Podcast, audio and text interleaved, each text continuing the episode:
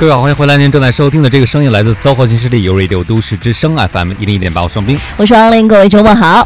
哎，周末好！哎呀，已经到周末了。是啊，今天已经星期五了呀。应该很多人都是雀跃的心情吧？对。不过我今天在地铁里碰到了那个。你知道有的时候限流就是下楼梯特别慢，嗯，然后所有人都非常缓慢的往下走，然后人就在通道里都挤满了嘛。对，但它很有秩序啊。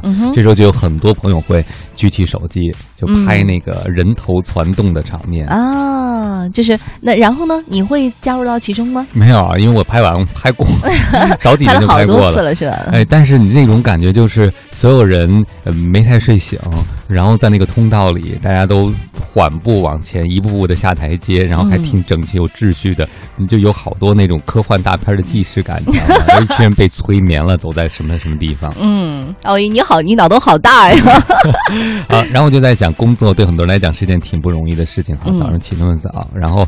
挤地铁，我我今天还和咱们一个同事聊天的时候，他就研究了一下早晨东西的这个潮汐车流，嗯啊，然后他倒地铁呢，这个早晚路线就会不一样，利用这个上下午潮汐的关系，嗯，这也是多次的痛苦的经验当中最终总结出来的是吧？嗯。这个不管大家怎么样辛苦啊，每个人上班都有自己一个重要的理由。嗯，有的人可能是为了家里人，有的为了自己梦想的实现，还有人觉得说，哎呀，这个没工作，没有社会身份。嗯，就我周围还真有这样的朋友，就明明可以闲在家里，但是他会觉得。哎呀，我跟别人说我做什么呢，我待家里的不行，因为他和我是一代人，那时候就有一个词叫待业青年，嗯，他也不能叫，他说我要现在待叫待业中年更丢人，所以呢，他就是强迫自己走出来嘛。嗯，但是不管怎么样，我觉得能够找到一个说服自己的理由，每天去工作，每天变成更好的自己，还是一件幸福的事情，虽然辛苦哈。对我今天早上的时候也是，然后有一个就是比较年轻的一个小朋友，然后他刚好去给我发了发了一张图片给我，然后那图片上面呢，就是他是那种就是列了一个表，第一。一行是不玩游戏，然后对勾对勾对勾打了已经连续七天，然后第二个是早起，也是对勾对勾对勾对勾，大概打了有五六天的样子。然后他说那个今天早上的时候也是坐，本来想要去坐挤公交嘛，然后公交刚好走了，然后他想就是因为要早起，然后想要早一点到达单位，所以他就直接去骑单车。然后对，直接就是去天气骑单车，我就对我当时第一反应也是，我说你为什么要选？对，我说你为什么要这个天气去骑单骑单车呢？他说就是，呃，本呃一直想着要去做一些改变或者怎么样，但是你一直去空想说啊，如果我怎么怎么样就好了，我希望在什么什么的时候达成一个目标，还不如现在就干脆动起来，先做一些改变再说。嗯，就是不管想要做什么，我先让自己进入一个运转的状态。对对对，反正先是发动起来，虽然说骑了三公里就已经停下来了，但是不管怎么样，起码是动起来了。骑三公里也不容易了，嗯，我觉得你这点说的特别。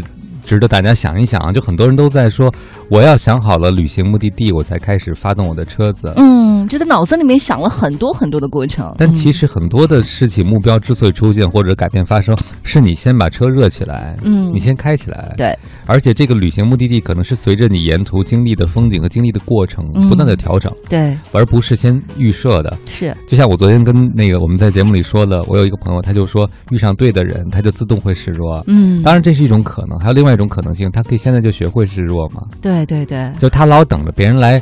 打开那开关，把那个车启动起来，但是忘记了，其实他可以先学会更柔软的和别人相处的方式。对，未必是说一定要遇到那个所谓的对的人。还有一个，我有一个朋友也是，他一直在说什么，就是比如说我要请年假，我到底什么时候请比较好？我要去什么地方去度假更合适呢？然后去非洲也挺好的，然后去欧洲也挺好的，东南亚其实也不错了，就不停的不停的去想。然后后来我说，我说你为什么不先就干脆先去买一张机票，或者干脆把酒店定下来？你就先给自己定好了一个日子，因为他已经从九月份直接已经推到这周几月份了。马上十二月对，已经十二月份了。我说你再不请的话就来不及。他说就是因为有好多个目的地，一直不停的在比较。可能今天有 A 跟他说这个地方比较好，B 跟他说那个地方会更好，然后他就一直在脑子当中去想象我去到那个地方怎样怎样。我说那为什么？反正这些地方你可能这一辈子肯定要去一次，干脆就先定一个目的地，先买下票就好了。所以就现在越来越觉得那句话，就是人家为什么成功了呢？就是因为人家知道定个小目标比一个完美的目标更重要。对呀，而且就是我不太明白，你说马上又要到旺季了。价格会越来越贵，还不如就是早一点出发会更好一些。所以他可能看不到晚做决定和晚行动带来的时间成本，包括刚才讲那个机票上涨，其实这是个机会成本的问题。没错。因为他总在想说，哎，比较来比较去，我既然只有年假这么几天，我一定要去一个特别完美的地方，就想一个特别完美，才能配得上我的年假。殊不知，这样比较来比较去，可能让这个休年假第一个变得越来越困难了，第二个可能成本越来越高了，第三个，我觉得这种人到哪儿都不会觉得完美的。是的，而且他现在的 Plan D 已经出来了，D 计划就是，如果我不休假的话，我最终可以把这个就是假省下来，然后可以化成一千块钱或者是八百块钱。我说啊。我说你从九月份一直计划到现在，难道你到最后说拿到那一笔钱的话，你不会觉得很失落吗？嗯，就实际上你看他比较来比较去，他会觉得什么最重要就是。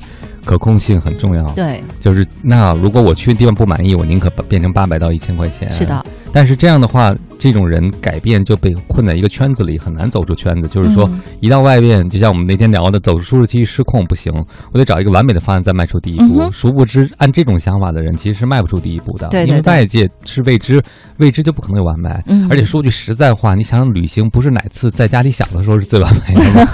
一出去，说不定遇到暴风雨的天气，就一直待在那儿了。出去的旅行肯定不完美，但是你依然会有很棒的记忆。是什么？因为它是一个。生命体验是唯一性的，对不对？对对对，真实。哪怕是那种经历了在某著名景区别人没有经历到的那些特别匪夷所思的事儿，你回来发现，居然给了你一辈子可以跟别人谈话的谈资。对啊，哪怕你是一个酒店控，你在酒店里面待了几天，也挺好的呀。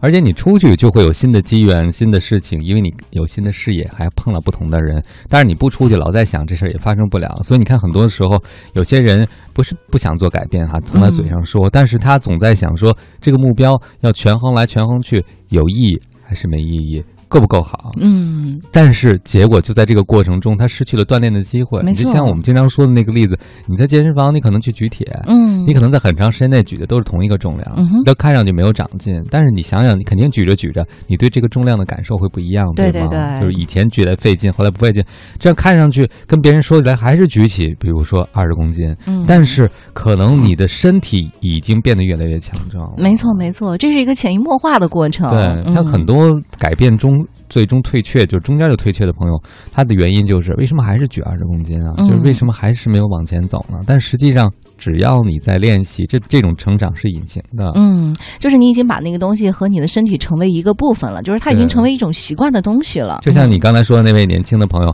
他实际上也许做了这几次事情以后，和他的职业、和他的未来、和他大的方向没有什么直接关系。不是他骑三公里单车有什么直接关系？没有，是吧？包括他可能早起早睡或者戒掉游戏，但是这件事本身在他身体就有个启动信号，就我真的要改变了。对对对，会改变他精神状态，而且让他自我认知会特别好。你看我打勾，我居然做到第七天了。对对对对，嗯，所以我一直在鼓励他。我说，哇，真的真的能做这点很棒。而且他一直说我可能会比同龄人要差很多。我说没有啊，我说你的同龄人可能都还没在线呢，你现在已经很不错了。对，而且如果要是有这样的朋友，比如打完三天卡之后，然后比如说又开始了，又玩游戏，又晚睡晚起了，没有关系，嗯，你可以再从下面重新开始打两天，对，打三天。其实人生真正的改变不是那种，我觉得哈，好多励志书里说那个某些名人就从。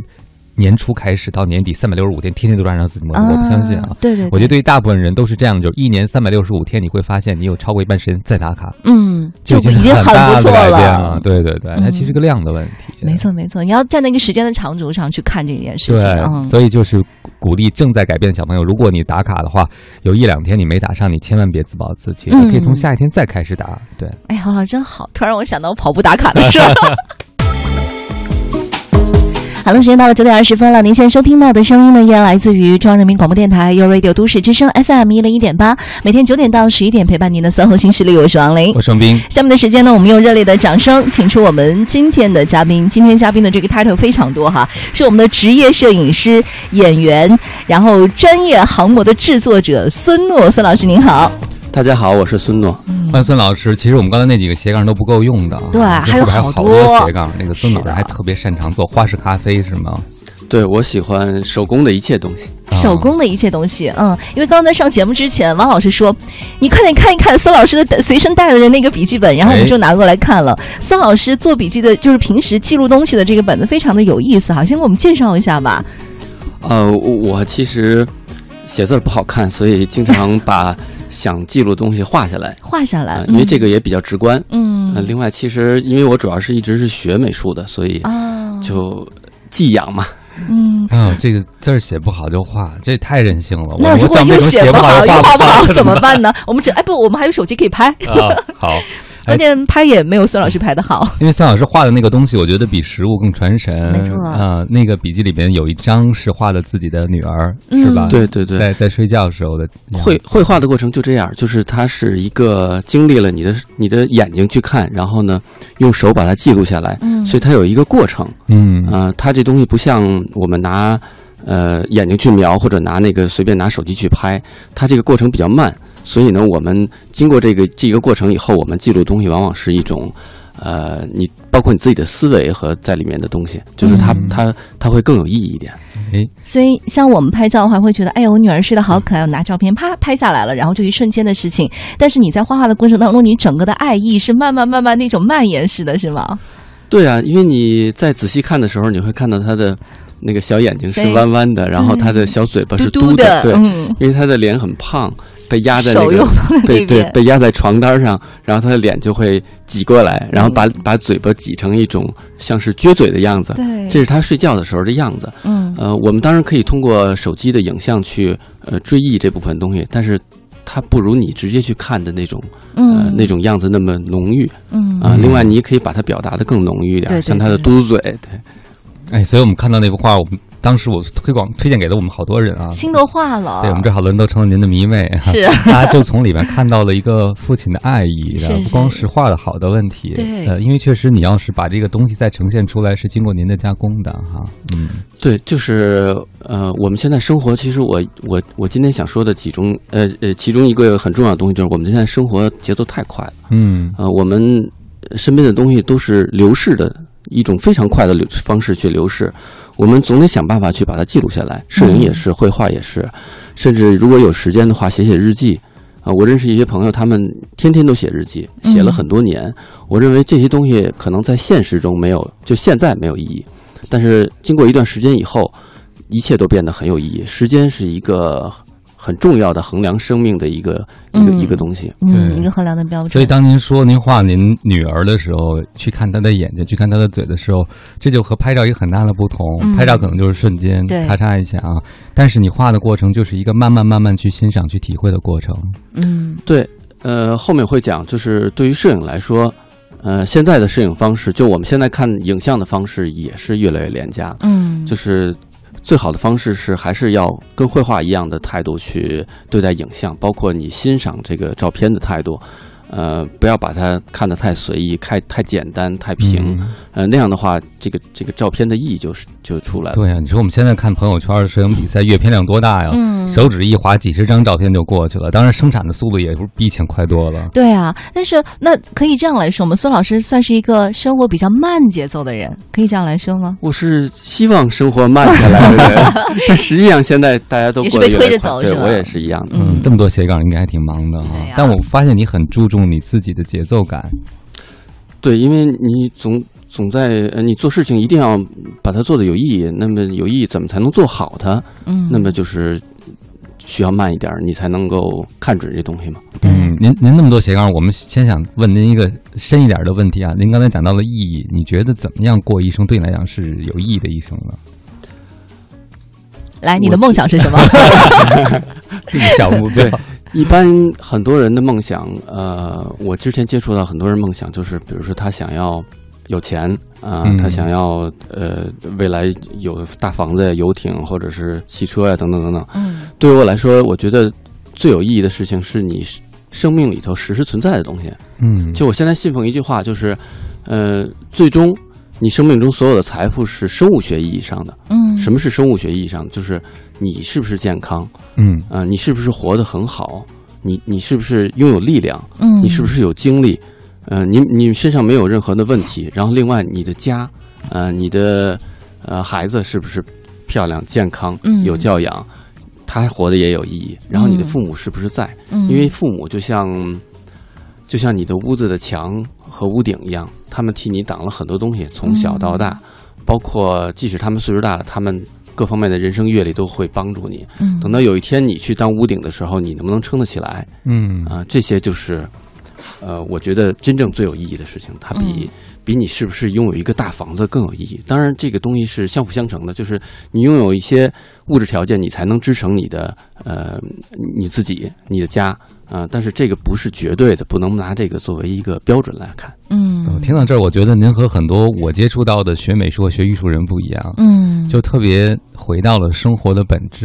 对很多人，我们是我们当中就是想到那个学艺术人，可能都是有点放荡不羁的那种感觉的，但是你又会回归到就是本质上的一些东西，而且用了这房子来做这个隐喻，我觉得还蛮让人觉得意外的。就我们认识的，可能很多做这方面的朋友，都是天天想走出那房子的人哎啊。我觉得您是能特别安心的住在房子里的人。嗯学美术的人都很感性，嗯嗯他其实不理性，是因为他没办法一一多一般这种学美术的人不是一个呃能拿一个标准一二三四。对对，但是如果学嗯经济的话，你比如说你是一个律师或者是一个嗯商人的话，那你开的是奔驰还是一个夏利？那么这个东西从外部标准来说很重要。对，嗯但作为一个学美术的人来说就不重要了。嗯，所以今天我们就是跟孙老师来聊一聊哈，孙老师的这种跨界的生活方式哈。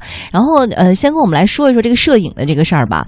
呃，我想问一下，就是您您提到了一个词儿叫做这个什么湿版摄影哈？什么叫做湿版摄影？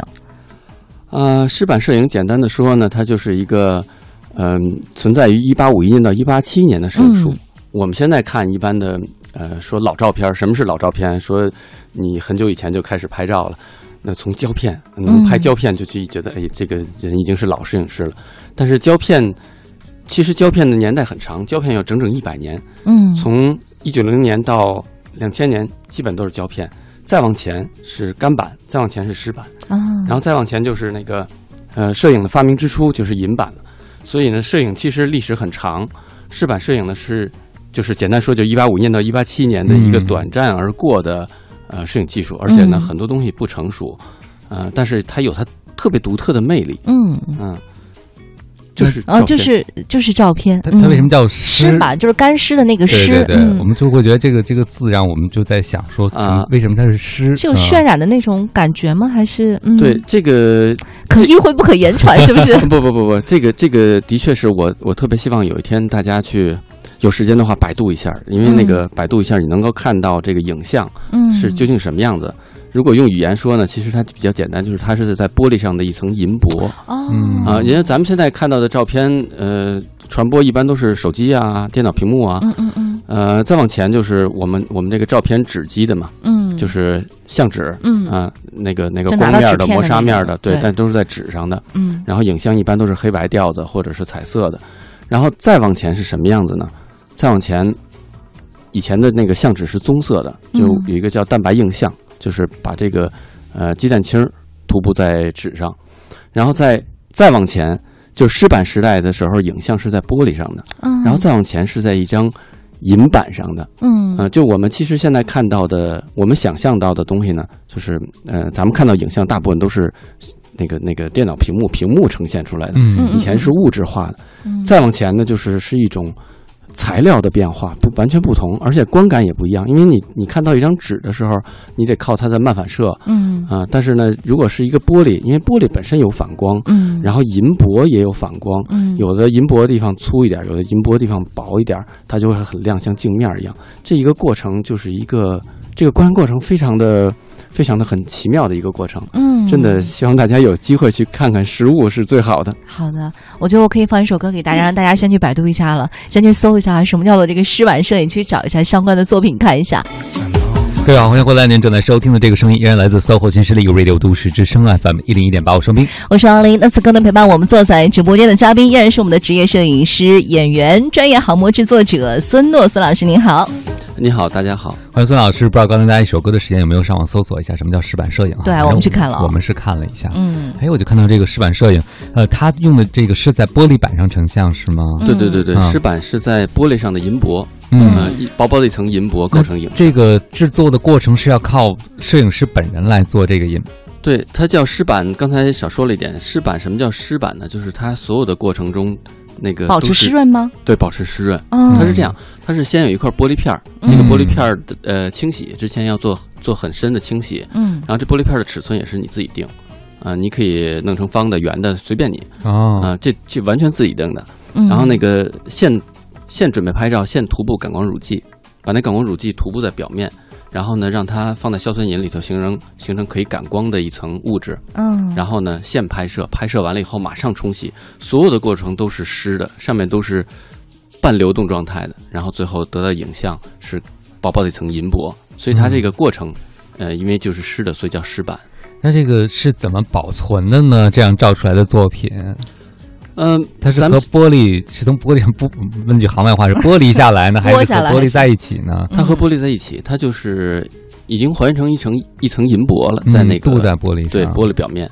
然后呢，因为玻璃本身是非常耐久的，嗯，然后银箔已经还原成金属银了。哎，所以它的一个最主要的特点就是保存年限特别长，嗯。啊，因为它本身是一百六十多年前的技术。嗯。呃，咱们现在有一个有一个特点就是，呃，数码摄影都是那个放在手机里头，放在呃那个那个，电脑里边电脑里头对。嗯。但是我们以前比如说有一个有一个很很显著的特色，就是一般的，比如说我小时候照片有的是嗯。啊、然后呢，很多家庭都有自己的相册，对，但是呢，现在近二十年大家不做相册了，嗯。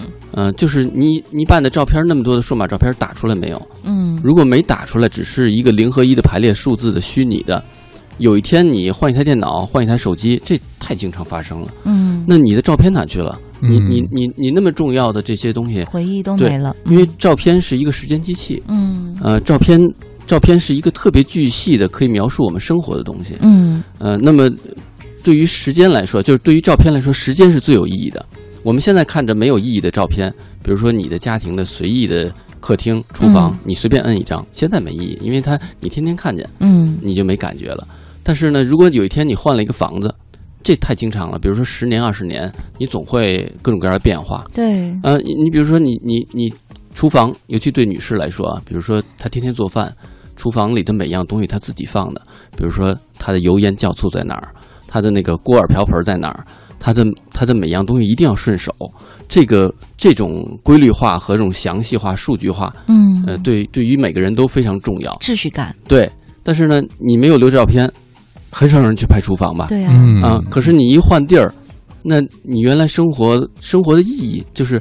我我们讲就是时间机器就是一个生活的片段，你能够看这张照片儿，你可以回忆出来哦，我天天在这生活，嗯，我那天做了一道什么菜，嗯特别成功因为。它是个记忆的载体，对啊一下子就打开那个门，把你嗯所有的记忆都掏出来了。对嗯所以呢，我们我们近二十年，很多人连那相册都拿不出来。嗯，但是对于湿版摄影有一个最大魅力，就是它的保质期至少在两百年以上。嗯，因为本身它是一百六十多年前的技术，这个照片存世的效果非常好。嗯，我们有时候看到一个老照片，说：“哎呀，它都已经太老了，放的就放旧了的感觉。对，但实际上湿版的另一个魅力就是，它拍的时候就是那种，旧旧的感觉就是是带点褐色的那那种感觉嘛，棕色的那种。对对对，嗯，因为它是流动的。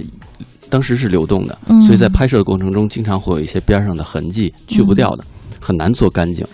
啊、嗯。恰恰是你你觉得好像是放了一百多年造成的效果，其实是它哦当时就那样子，哦，它不完美。哎，这好像是那个相机里头加那个什么 Lomo 的那个 那个那个感觉。哎，有很多现在的就是数码的那个可以调成那样的啊，滤镜，啊，各种的。故。意想做成那种老旧的感觉，但其实老旧的感觉不是时间造造成的，是它原来的样子。嗯嗯，您刚才说完了以后，我就在想，我我们现在很多人拍摄的时候，就希望周围的杂物越少越好。嗯嗯但是我有时候在家里拍照片的时候，比如说有人送了一些植物啊、绿植啊什么之类，包括有时候我拍我们家老太太，嗯，我以前就希望找到一个干净的角落，就是背景简，单一点你把。后面东西收拾一下，收拾一下 但现在我不会了，啊。我会觉得其实以过了若干年以后，我在翻我电脑照片的时候，我更感兴趣的是人背后的那些嗯，陈设和布置，因为那个说明你当时的生活状态，就像孙老师刚才讲的一样。嗯因为人你天天见，但是那些后边的摆饰装置，什么东西没了，什么有了，可能说明你生活中的很多信息。对我刚才听孙老师描述的时候，我就在想，哎，我们家以前住那个老房子，还有门口那条小巷子，到底是什么样的？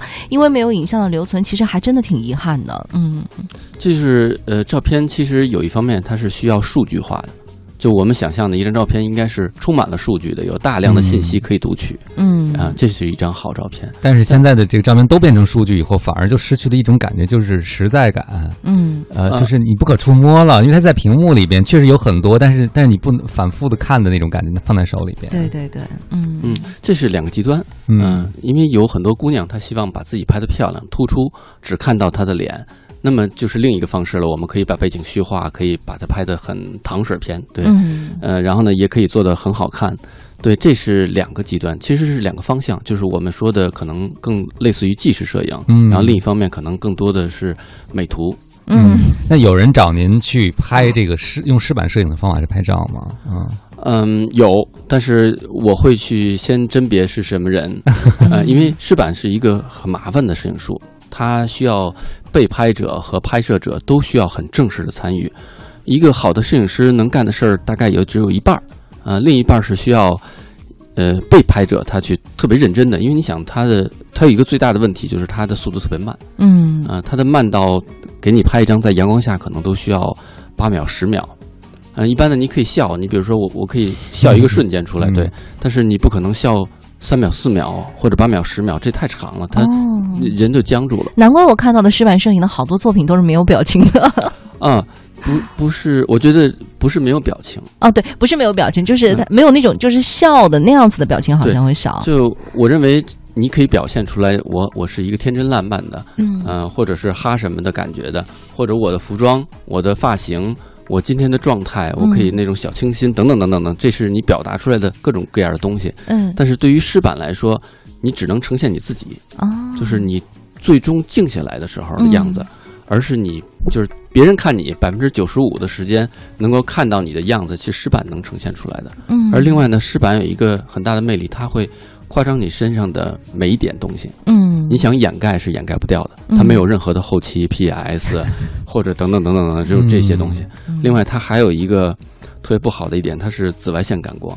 嗯。啊，它不是完全我们看到的可见光。啊没太明白，紫外线感光是会有什么？它是，您知道以前的胶片有正色片和全色片？嗯。啊，那个所谓正色片就是对颜色不是所有的都能记录下来，哦。它对于那个暖色调、红黄之类的它不记录。嗯。摄影呢是一个，我我给大家呃纠正一个根本的观点，就是摄影不是记录所有的从黑到白，嗯。呃，从所有的颜色都记录下来，其实不是，它是记录光，我们只记录从白到没有。嗯。啊、就是我们只记录有光到没光，嗯。而不是记录从黑到白这过程。所以呢，我们想象一下，如果每样东西反射，呃，那个摄影我们我们黑颜色其实是不记录的。嗯。呃，那么如果说我不记录某些颜色的话，你可以把你可以想象，比如说红黄最后都变成黑了。嗯。啊，就是比如说我拍一个拍男人挺好的，就比如男人身上脸脸上有一些敲的点儿，嗯嗯。有些小红点儿啊，或者这种，他会夸张这个质感，哦，这啊它都变成黑色的，对，嗯。他会看着脸上都是小敲的点儿，嗯，然后另外就是看到人好像都晒过太阳，黑黝黝的，嗯以前照片好像都是这种状态，其哎实是对，它是拍摄的技术局限。嗯，因为它但是记述的是光的变化是吗？嗯对，你想它，我不记录红黄光了，嗯、这个比正色片还正，它更偏向于紫外线，我可以记录紫外光嗯啊、所以呢，它就会呃跟我们一般的观感完全不同。嗯哦，听完了以后，我觉得可能以后哥俩大家相亲的时候都说，别给我看你这些照片，拿一张湿版摄影来。你所有的东西我都能看得见了，是吧？时间过得非常快，已经九点四十九分了。您现在收听到的声音呢，来自于中央人民广播电台 u Radio 都市之声 FM 一零一点八，每天九点到十一点陪伴您的搜狐新势力，我是王琳我。是王斌，现在跟我们一起坐在直播间的嘉宾呢，依然是我们的职业摄影师、演员、专业航模制作者孙诺老师。孙老师你好，大家好，我是孙诺。欢迎孙老师。我们刚才聊到了石板摄影啊，我们也第一次知道哦，原来石板摄影意味着可能在这个镜头前，你再也不会嗯没法去掩饰没你自法掩饰自己了啊。但呈现最真的一面，恰恰是这个时代可能最缺的一件事情，因为看美图美颜实在是太多了。嗯，对，就把那个照片的片都已经改成骗子的片了嘛。但是这个真性情的背后也是真费工哈。我特别想知道您是怎么迷上这个石版摄影的，嗯这么费工费事儿的一件事儿啊。嗯，我是学摄影的，然后呢，我是在两千年就之前就在学摄影，之前是胶片，然后学到数码。我看待了世界上有一个特别大的变化，嗯啊、然后我认为世界在特别棒的，越来越先进，越来越我们进入二十一世纪了。那时候嗯对于我来说都是梦想。然后我做了很多年摄影，然后我发现我们家有一张老照片，嗯是我爷爷奶奶结婚照片，啊，是一张干板蛋白。嗯然后发现我做了很多年的影像影调，我去追求的东西，还远没达到我爷爷奶奶结婚照片那么好。嗯，那张结婚照片大概拍摄时间是在它是在一九二几年，嗯啊，在香港拍的一张干板蛋白。嗯呃，我给大家用语言来形容一下，就是它是一个棕色调子的照片，呃，最亮的地方是有点像鸡蛋鸡蛋壳儿或者鸡蛋白那种颜色，嗯发一点那个暖调子。然后最暗的地方也就是棕色。我们看到的不是黑白照片，就我们从黑到白有很多色阶，嗯我能理解。但是呢，它这个这个色调跨度不大，但是却没有任何的平的纯白、纯黑或者纯平的地方，到处都是色那个那个色调，嗯到处都是洋溢的特别细腻的调子。嗯，然后因为我的肉眼只能看到一定程度，呃，就是它很的给我感觉很细腻。然后把那张照片去电分，那时候有一个技术可以把那个就像扫描一样，可以把它非常详细的呈现出来。然后我的太奶奶穿了一件旗袍，是一件我一直以为是一件灰布旗袍，啊，那个隐隐约约能看见有好像有一些花纹儿，但看不清楚。然后电分出来，我拿电脑一做，发现是一个缎面的卷草纹的旗袍，特别漂亮，而且特别细腻。嗯，然后我能够感觉到，就是这个照片的细腻程度都超过了肉眼。嗯嗯、那我们现在数码摄影这种这种细腻程度差得远了。嗯嗯、所以我一直想知道这是怎么回事儿。嗯，然后后来发现它是一张干板蛋白，嗯，然后干板呢是一个，就是我我们我们如果讲摄影史的话呢，呃，现在是数码，然后之前是胶片，呃，数码摄影和胶片摄影最大一个区别就是现在是物理成像电信号，以前呢是化学成像，嗯对。这个胶片时代是一个特别成功的时代，它延续了整整一百年。嗯呃，我们可以随时携带这个照相机出来拍照。再往前，胶片之前就是干板，呃，干板跟胶片的一个最主要的区别就是干板，干板是玻璃板，嗯呃，上面是那个呃动物动物明胶，里头是银盐。然后呢，跟胶片的结构其实是一样的，胶片只不过是赛璐格或者聚乙烯纤维，嗯只把这聚乙烯纤维换成玻璃片儿，就是嗯干板了。然后呢，再往前是湿板，湿板呢是在玻璃片上的嗯火棉胶嗯嗯啊、然后呢，因为因为它作为湿板，就是它的那个火棉胶只能干一次嗯啊、胶片的那个上面的明胶可以反复进水啊啊。再往前是银板，是在薄薄的一层银箔上构成构成的影像。呃，我们现在想象的是这个我们时代在前进，影像越来越漂亮，越来越各种各样都各种先进吧，你可以想象。但实际上，我可以跟大家说，我们的影像在至少在精细程度上是在倒退。嗯啊这个有一个特别有意思的现象，就是世界其实是越来越平，但不是越来越好。嗯嗯，现在我们人类所能达到的影像密度最大的，就是我们在单位尺寸的这个感光材料上嗯最精细的影像是摄影发明第一种影像——银版。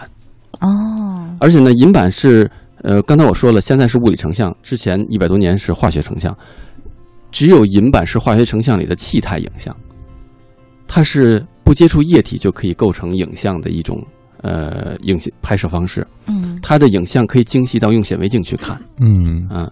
那个你可以拍一张，你看那个以前银版，因为它银子构成的影像都很小啊，银版的尺寸都很小，但是你可以放到显微镜下去，去细细的看它的那个眉毛、胡子一根一根的头发，嗯那种感觉是完全不同的，而且是拿在手上像一颗钻石一样璀璨，去详细的去看那些小变化的。嗯是不是因为这个银版成像的时候是以银的原子作为最小单位颗粒的呢？对啊比我们现在像素要小太多了。嗯对，因为它是把把银抛成镜面，抛成那个表面银分子恨不得都已经排列的很平了，然后呢，用汞蒸去，呃，先是点蒸汽让它形成碘化银感光，然后感光完了以后，用汞蒸去去显影，那个影像都没有接触液体，它就形成了影像。嗯。气态的，所以非常细，非常细。湿板呢是介于，呃，我们把银和在一个一个明胶这种、哦这种里头，嗯。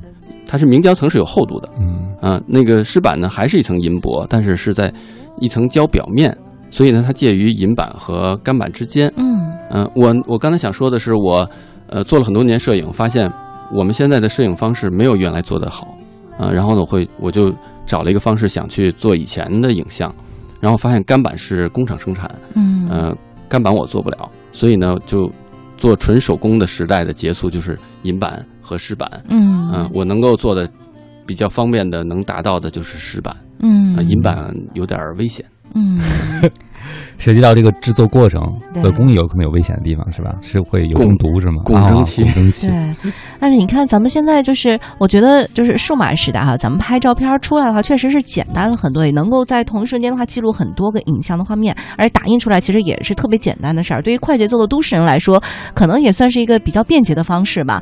但是你看孙老师刚才说这些细节的东西哈，就是特别引人入胜，而且我知道就是孙老师您好像用的就是这个叫做蛋白的这种就是影印的一种方式，好像光是这个相纸大概需要两年的时间是吗？嗯，做这相纸要两年的时间啊，两年半，两年半的时间就。现在我备一张纸是两年半，就是还没有让它具有感光能力的这个过程就已经两年半。好其实特嗯挺简单的，嗯这事儿特简单。好，各位好，欢迎回来！您正在收听的这个声音依然来自 SOHO 新势力 Radio 都市之声 FM 一零一点八，我是明。我是王林，我们再次用掌声欢迎我们今天的嘉宾。今天嘉宾呢是我们的职业摄影师、演员、专业航模制作者孙诺，孙老师您好。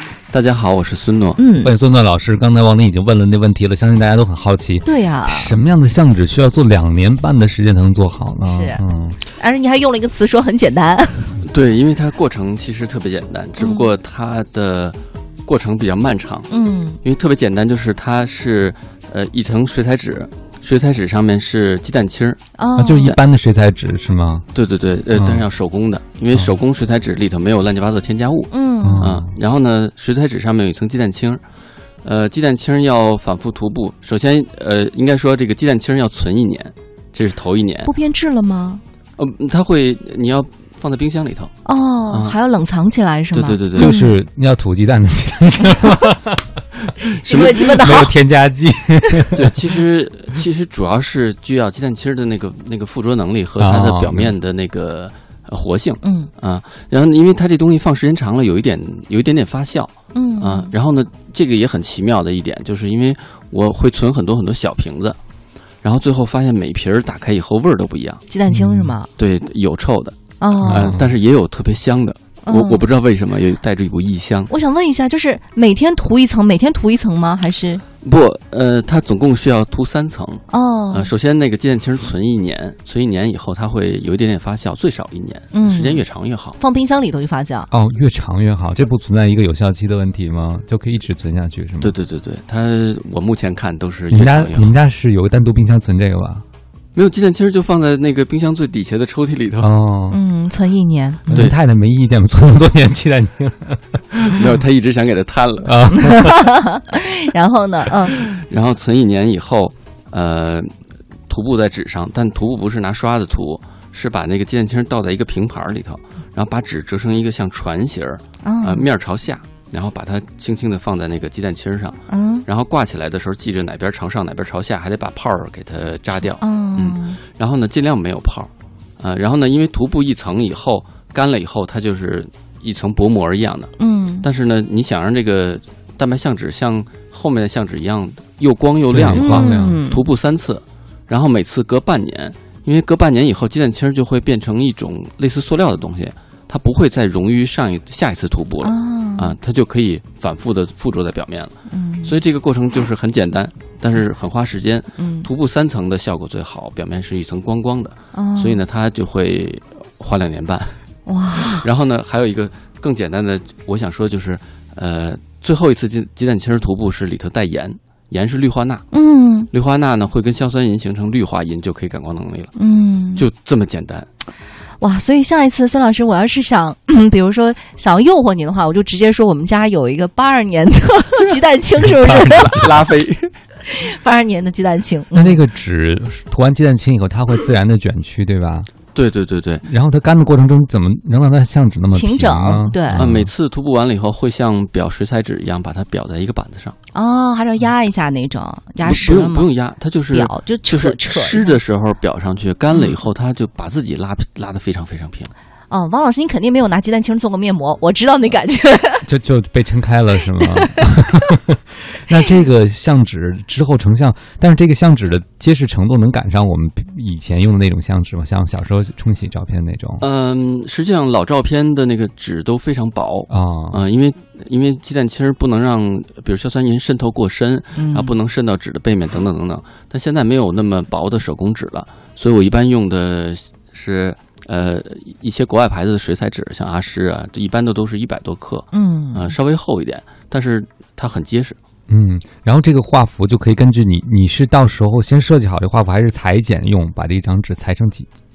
这刚才说了，就是湿版时代什么都是手工的，嗯你看相纸是手工的，呃，湿版本身湿版照片也是手工的，那个玻璃片你拉多大是自己做的，然后呢，因为相机也是自己做的，你只要找到一个能够覆盖到那个你想拍多大的照片的那个镜头就行。所以除了镜头是买的，呃，去寻找，其他的所有东西都可以自制，包括相机也是自己做。对啊，感光材料也是自制嘛，所以你只需要化工店。嗯然后你只需要那个木工帮你一下，嗯，然后就是你一拜啊，或者用什么方式去淘一只镜头的事儿了，嗯哦，这个镜头是种特殊镜头吗？嗯很特殊。它的特殊的事儿是因为它除了拍湿版，什么事儿都干不了。哦因为湿版时代的镜头，因为湿版慢嘛，刚开始我说的，嗯嗯、所以它的镜头一般都个儿特别大，光孔很大。啊，然后，因为我们现在想象的就是我们拍幺三五的，就是数码照片，你想把后面背景虚化是很难的。嗯需要很贵的镜头，比如八五一点二、五零一点二、五零一点零这种大光孔镜头。但对于大画幅来说，正相反，你要想把前前后后都拍清楚是非常难的。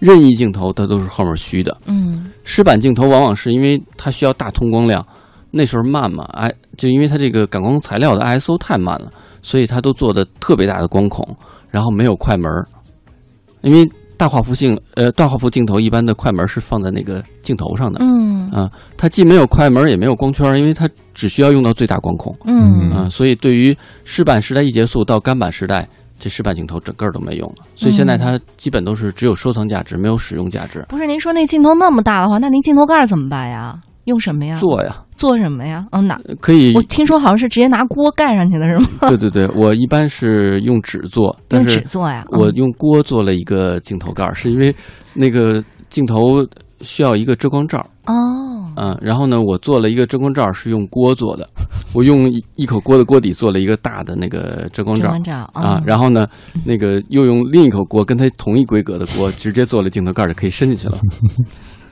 但是这个拍摄过程是怎么样的呢？他他是人坐在那儿，然后您把那挡板撤出，曝光过程就开始是吗？半秒钟以后就就完成了吗？对对对，我会先跟人交流，呃，因为其实也人和人不一样，有的人可以拍得很清楚，这个跟人的气场有关。啊，我拍的最好的人是话剧演员。嗯。啊，他们在任何时候都很震惊，嗯嗯嗯，啊，这个需要因为精气神儿哈，嗯。对，需要你静下来。嗯。啊、因为它的曝光速度慢嘛，它慢到就是说你得让自己很平静，你不能激动。我不太明白，就是这个激动指的是就是眨眼睛都不行吗？还是指的是情绪状态的？可以眨眼睛，你眨一下眼睛是十五分之一秒。嗯嗯、对于我来说，可能曝光四秒的话，十五分之一秒，你得眨多少下才有才会有痕迹？没什么痕迹。嗯嗯、但是问题是需要你能够安静下来，因为很多人会紧张，嗯嗯你越紧张就越虚。你可以其实可以试着，就是比如放说空一下，啊，你戴着帽子，嗯你认为你完全没动，你认为你已经很平静了，然后你观察帽檐儿和后面的物物体，你可以看到那个帽檐儿轻轻在颤动，因为人是活的嘛，嗯啊，只有那种随时随地能够把自己一下就放下来的人，他会拍得很清楚啊啊，这就是湿板的一个难点。也是一个很难的地方。嗯然后，另外，我之前为什么说，就是说，摄影师是百分之五十，被拍者也是百分之五十，你你需要很正式的参与，你很有一种仪式感。嗯、而且呢，湿版还有一个特别大的魅力，就是湿版是在摄影最开始的阶段，我们留存影像和我们看影像、看一个什么是好照片的所有的这种美感，来源于绘画。嗯嗯、所以你看到一个湿版照片的时候，跟以前的油画这种呃人的结构、嗯和人的感觉都很像。嗯嗯，所以所以下一次我看到好照片的时候，我也可以给我自己五十分，是吗？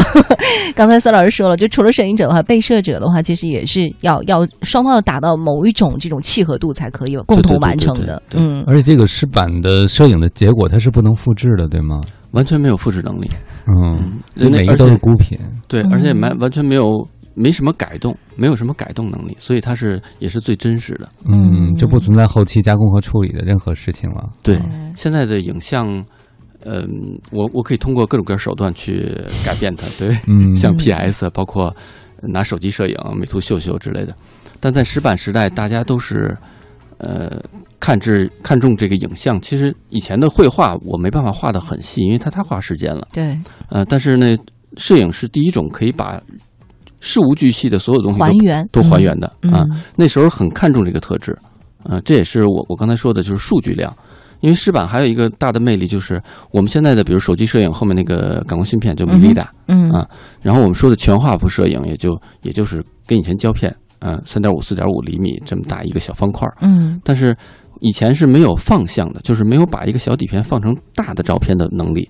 就湿版时代是你想要多大照片嗯，做一个多大相机，嗯然后另外我刚才说了，呃，影像以前的越越往前越精细，湿版是仅次于银版的，影像非常精细的，在一层呃火煤胶表面形成薄薄银箔的影像，它会嗯非常非常细腻。然后呢，它本身又是底片又是照片，然后呢，你你想要一个多大照片，你比如 A 四大的照片，那你就得做一个 A 四那么大照片的相机。哇，啊，然后你现在想象我们我们比如说一个幺三五的全画幅的相机，呃，那个就三点五乘四点五这个这个这个规格的这种照片，你想象能放大到 A 4这么大，你觉得都很清楚，你嗯你接受它，嗯，觉得很好。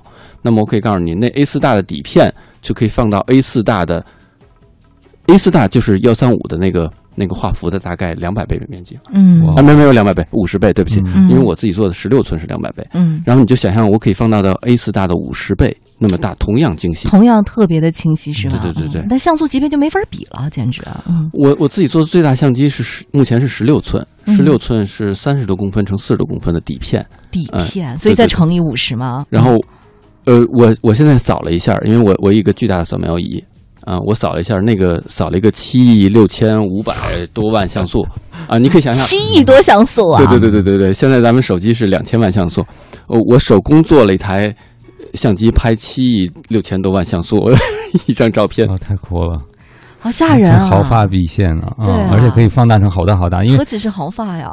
啊，因为那天我看了一个那个普通的全景的嗯，可能也就是几几亿像素的这么一个照片嗯啊嗯嗯，但是这个技术真的让他震惊，但是大家是可能会觉得太离我太遥远了。嗯，这个时代太古老了，我更喜欢用手机的方式。但是有多少人会把自己拍的照片反复的去欣赏，当做一个艺术品呢？现在我们太有工业时代那种复制品的感觉。是啊，恨不得一就可能一个角度的话拍一百张就觉得很快就过去去了，嗯，没有这种记录的这种感觉。